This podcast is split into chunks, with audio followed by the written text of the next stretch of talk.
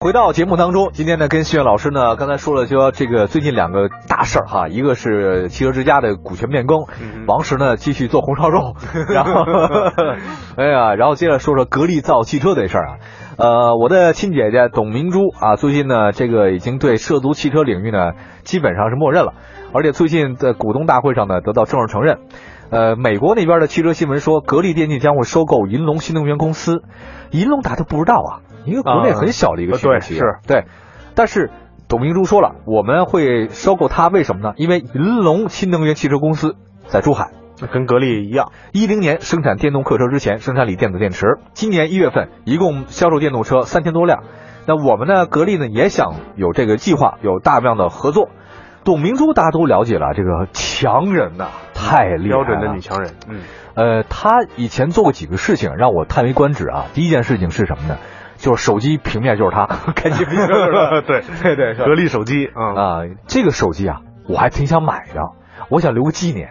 哦就是打开屏幕的时候是他，但是后来听传闻说，不仅仅是他，其实还有一些其他的， 他只是一个选项而已，对 吧？就跟 Windows 那界面啊，这没那么夸张，只是有人开玩笑而已啊。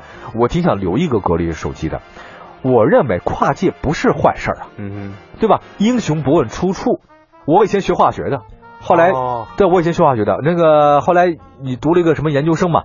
那读了一我是学电影的， 对吧？你你这这我又不是搞播音的，我也不是搞主持的，咱们也干这事儿了嘛，对吧？嗯呃，丰田以前搞纺织的嘛，哼，啊，对，没错，雅马哈以前是做电子琴 的嘛，雅马哈什么都做过，什么都做， 对吧？做玻璃改造钢、地球的，玻璃钢的嘛，对吧对 对吧？ 浴缸，对 啊游泳，池那 个么埃隆马斯克他也不是搞电动车的嘛，他不也干这事儿了吗？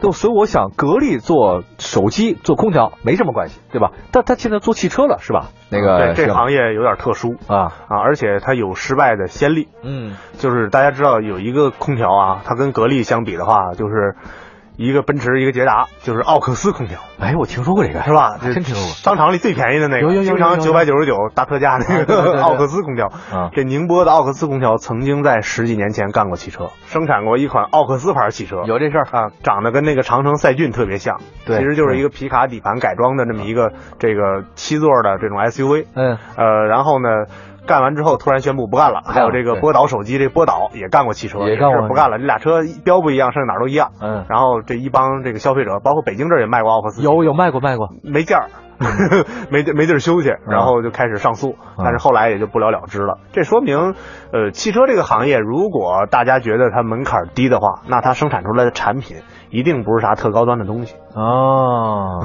包括这个电动车，你看，我注意到这公告写着，这银龙是一生产客车的企业。嗯，大家可能这个根据我们之前的节目里边的报道，都看过我去参观大众的那个轿车工厂。嗯，这客车工厂、客车生产线跟轿车工厂就不是一回事儿。哎，不是一回事儿是吗？一群焊工，轿车工厂是人不动，生产线动；对对对对，这个客车工厂啊，人在动，是人在动，那几个车壳子不动，哦不断的往车壳子里加东西，咔咔就焊啊，是吧嘟嘟咔焊，然后一会儿把发动机抬来了，哦一会儿把轱辘抬来，把轴抬来了，对对对对对围着它组干装，干完之后能走了，推走了，上那边、啊再再来一壳子再干，都是焊点，都是那个钢条什么的，啊就是焊成的。了解，不是首尔的，是汉城啊，对 对对，就就我在看那个美国那校车，那整个下边就是一块钢锭，所所以我就觉得这个这个客车行业其实门槛儿相对来说会低很多。你的意思是说，格力做这个事儿啊，它其实不太靠谱，是吧？其实是一资本运作，就是哦无非也就是这银龙客车厂是吧？现在不好收场了，有可能啊，咱们揣测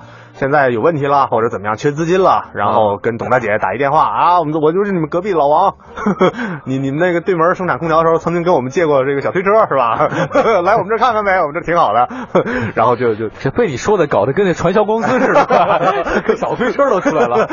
就就就大概就就这意思吧啊啊啊啊啊，然后就就那就干呗，挺高大上的是吧？电动汽车也是未来的这个什么发展方向吧，就干了。我觉得哎这么一个没有乘用车资质的企业，你你知道我有一个想法是什么呢？就是说事在人为，嗯就这事儿成不成啊？你选对人就选对了一半儿。啊对，对，你看董明珠、格力，以前谁知道格力啊？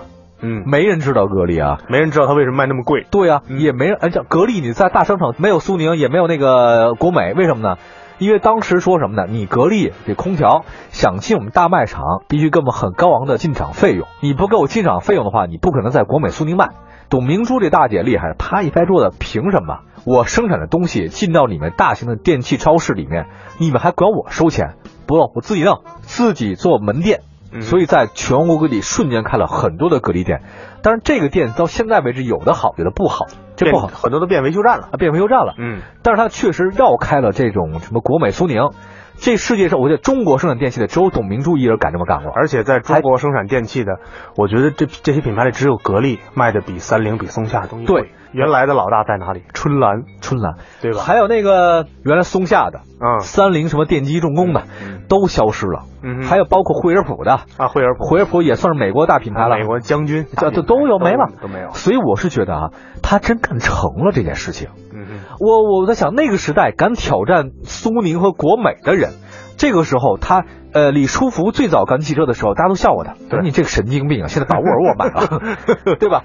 那那你看这个董明珠，我是觉得这个事儿吧，看分谁干。嗯哼，比如说咱这档节目吧，不是咱俩干，哎呀，那就切，可能比现在还要好， 对吧？啊嗯那你看这个，我觉得事在人为，嗯所以我我也许没准真的觉得董明珠真要干，也许还真能成，关键看他怎么想。 关键看他想怎么干。对如果他就想，你看啊，有人进入电动客车产业，像格力，但是有人退出了。嗯，最早的时候，长城是有客车的生产线的，是有客车产品线的。但是后来魏建军为什么就说长城不做客车了？嗯就是几年前，嗯是因为他发现水太深了。对嗯对，做对客车就必须跟政府搞关系，就必须招投标，然后进这个公交系统，怎么怎么样嗯嗯嗯？他发现玩大了就把自己玩进去了，嗯嗯所以就毅然决然的再挣钱也不干了。嗯但是格力，我觉得干这个，我觉得如果他就是拿这个事儿来去获得一个客车生产资质的话，嗯我觉得这是一个资本运作。资本运作，如果他想利用这个积攒电动车的生产经验嗯，再去生产什么电动的轿车或者电动的 SUV，